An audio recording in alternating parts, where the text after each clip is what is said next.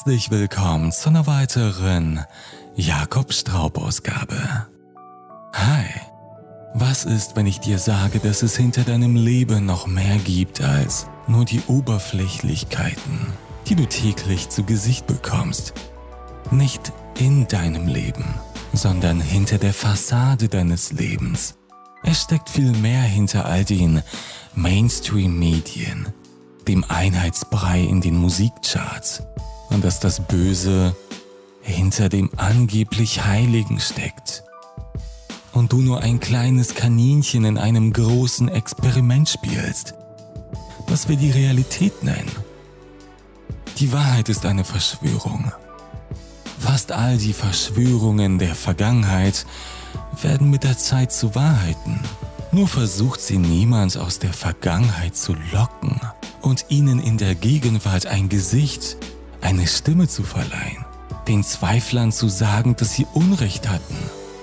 Niemand tut das, denn die Wahrheit wird so schnell vergessen und beerdigt, während die Lüge für jeden von uns willkommen ist. Was heute als eine Verschwörung deklariert wird, ist vielleicht schon morgen die Wahrheit. Und wer die Wahrheit verbreitet, ist in unserer Zeit ein Straftäter, ein Krimineller.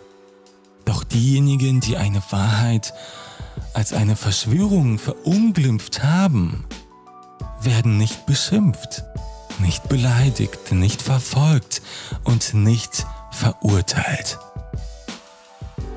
Es ist sehr einfach, etwas, was man nicht versteht, als etwas darzustellen, was von der Mehrheit nicht verstanden werden sollte. Sonst könnte die Mehrheit auf die Idee kommen, sich näher mit dieser angeblichen Verschwörung zu beschäftigen und dies würde vielen hohen Tieren da oben sehr große Probleme bereiten.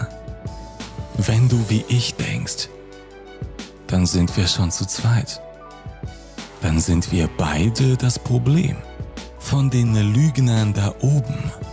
Und das Problem wird momentan durch neue Gesetze gelöst uns mundtot gemacht. Und nicht vergessen, wir sind das Problem für die da oben. Sie haben Angst vor uns. Nicht vor den Straftätern, nein.